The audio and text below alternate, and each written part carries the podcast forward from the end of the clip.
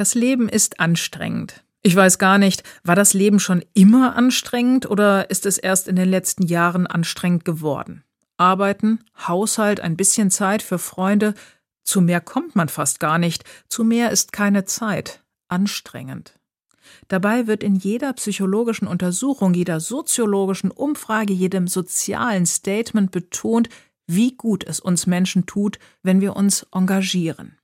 Aber woher die Zeit nehmen und beim THW, beim Rotkreuz oder sonst wo zu helfen? Im Sportverein die Kindergruppe zu trainieren oder im Kirchenchor zu singen? Keine Zeit, zu anstrengend. Es ist einfacher, die Ohren und Augen zu verschließen vor den anderen und letztendlich ja auch vor sich selbst. Denn sich sozial engagieren hilft anderen, aber tut eben auch einem selbst gut. So einfach. Und es ist auch anstrengend, eine Meinung zu haben, geschweige denn gar eine politische Meinung. Da ist es einfacher, den Mund zu halten, stumm nichts zu sagen und denen die Debatte und das Stimmungsbild zu überlassen, die laut schreien, die herrlich vereinfachen, wo die Realität erschreckend kompliziert und vielschichtig ist. In der Bibel steht, wer Jesus war.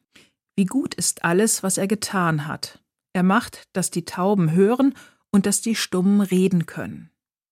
Manchmal wünschte ich, es wäre so einfach. Gott schickt einen Propheten oder den Heiligen Geist oder halt nochmal Jesus. Und Gott hilft, dass wir wieder auf uns und unsere Mitmenschen hören und uns engagieren und helfen, wo Not am Mann ist. Und Gott hilft, dass wir wieder reden, eine Meinung haben und sie vertreten, zum Wohle aller. Es wäre so einfach. Oder ist es sogar einfach?